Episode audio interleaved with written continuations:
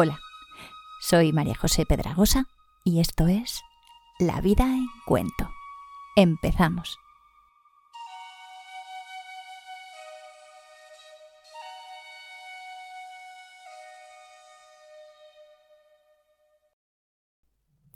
Hace ya unos 25 años, en un taller de narración oral escénica, me pidieron que escogiera un cuento. No lo dudé, escogí uno de Ana María Matute que me había impactado por la crudeza de la historia. Esta autora, que escribía cuentos desde los cinco años, mantiene de una forma u otra un estilo muy propio, con relatos donde combina la fantasía y la metáfora con la más cruda realidad. Y en casi todos sus cuentos aparecen como protagonistas personajes que suelen ser niños o adolescentes, pero también gente pobre o con circunstancias familiares con carencias, como este cuento que os presento hoy, El embustero se llama.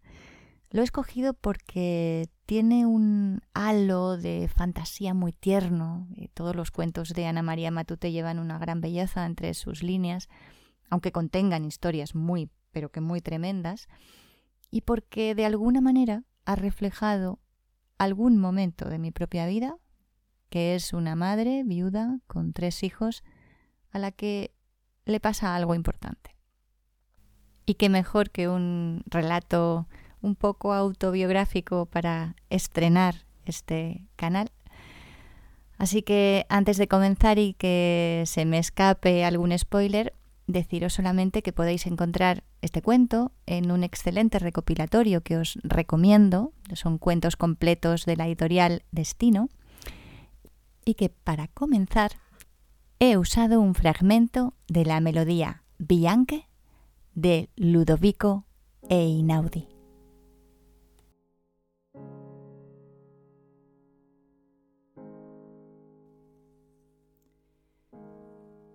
Por si no tenía suficientes preocupaciones, se le presentaba ahora el caso de Tito.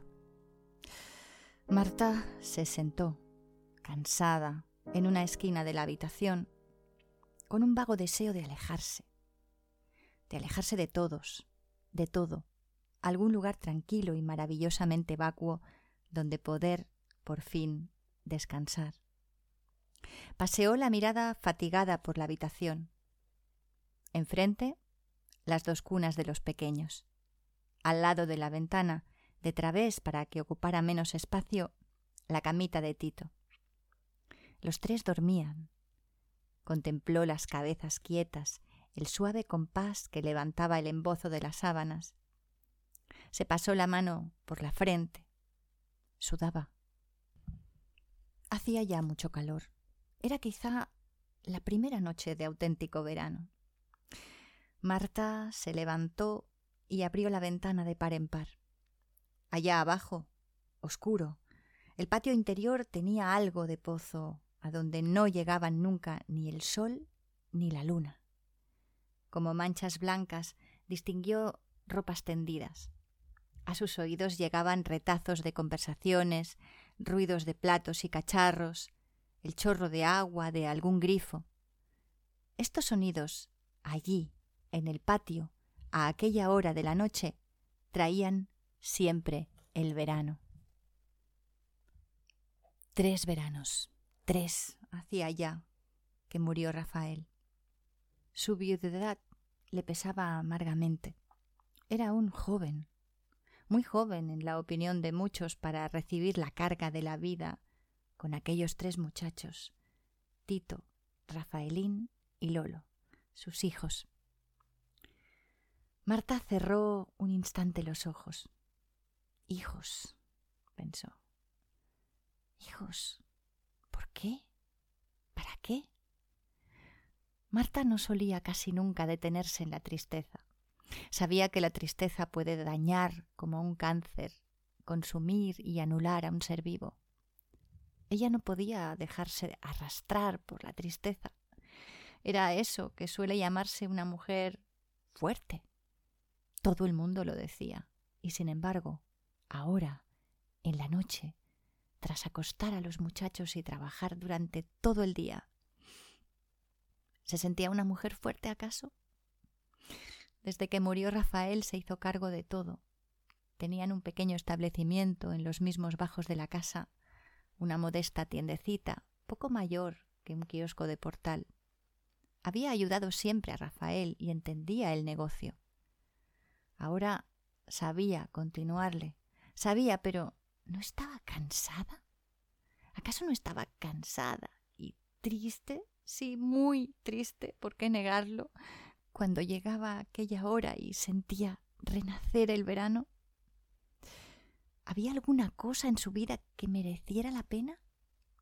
Claro está, allí estaban sus hijos, por los que luchaba todavía. Pero los hijos se alejan, los hijos crecen y se apartan, como la misma vida.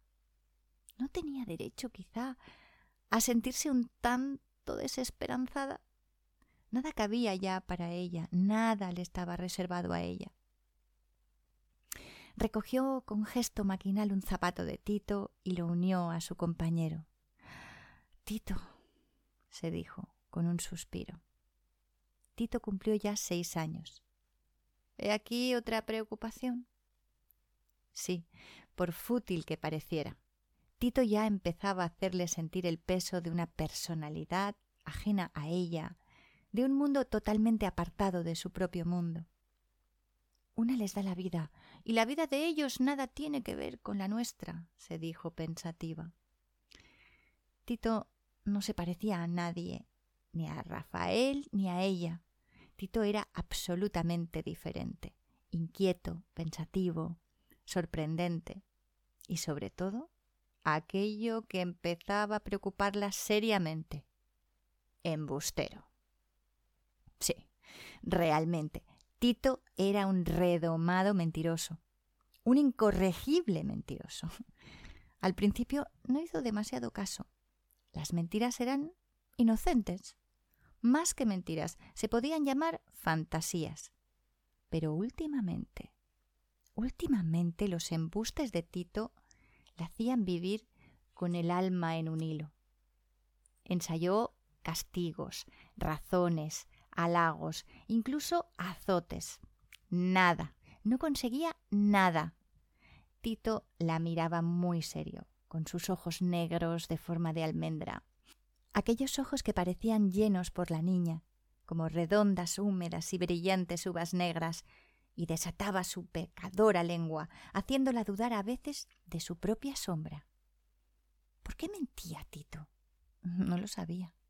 No podía saberlo y empezaron a llegarle quejas los vecinos, los tenderos, el director del colegio.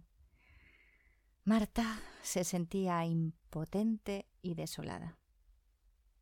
Contempló la cabeza de Tito que reposaba inocente sobre la almohada.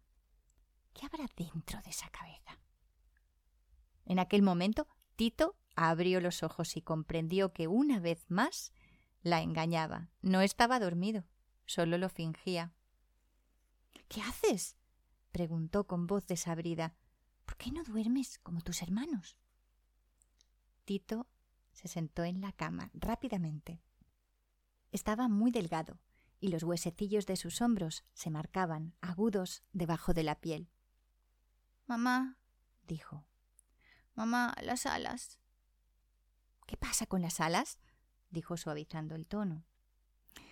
Aquella historia de las alas ya empezaba a cansarla.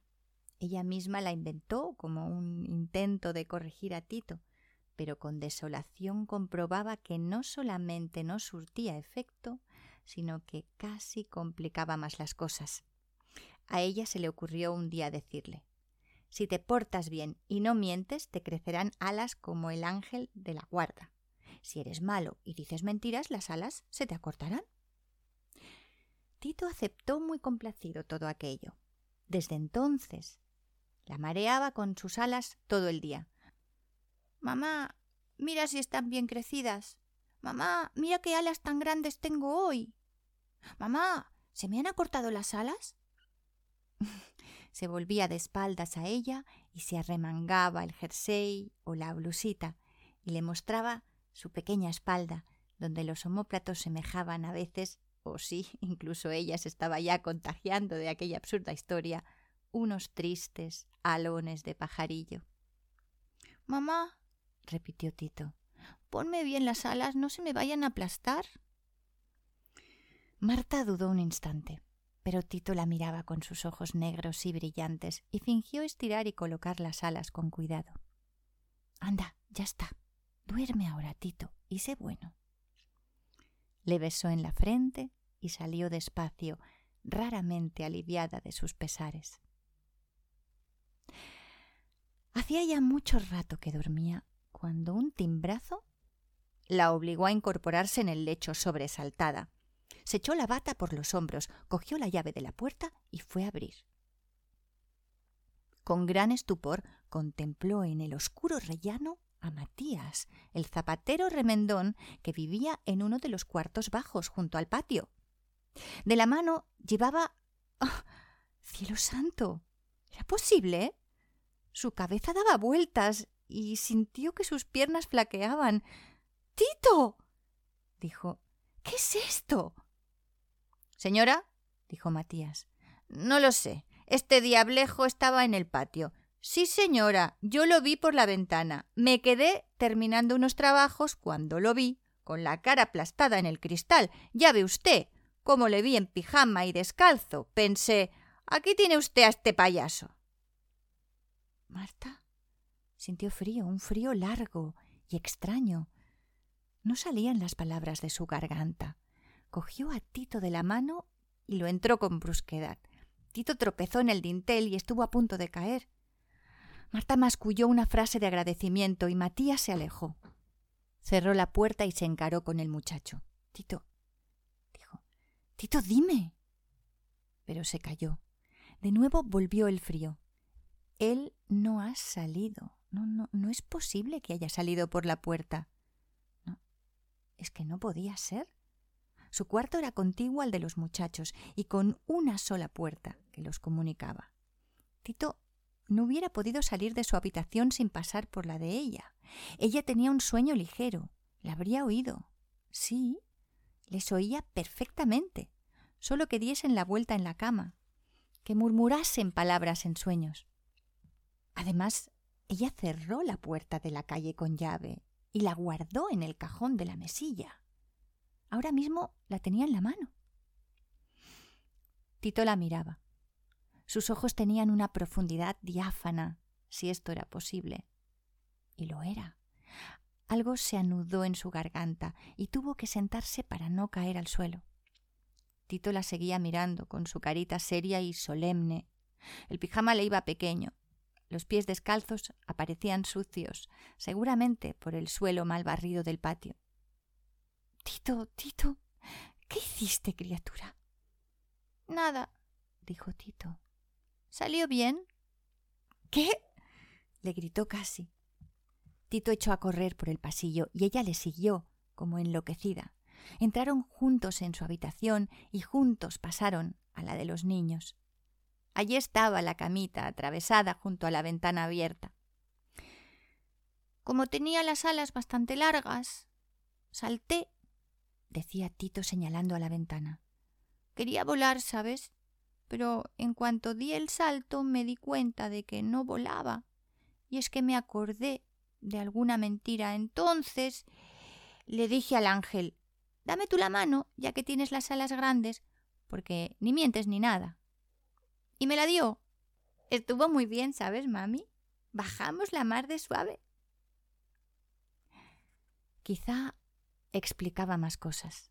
Marta se había sentado en la cama, desfallecida. Le miraba, solo le miraba. Y él accionaba sus pequeñas manos morenas y decía cosas, cosas irreales y difíciles, hermosas y lejanas, cosas de un mundo que estaba lejos, y se deseaba, sí, se deseaba tanto. Marta lo acostó despacio, le vio cerrar los ojos, arrebujado entre las sábanas, sin una sola palabra. Pero el miedo, el cansancio, la pena y la desesperanza habían desaparecido para siempre.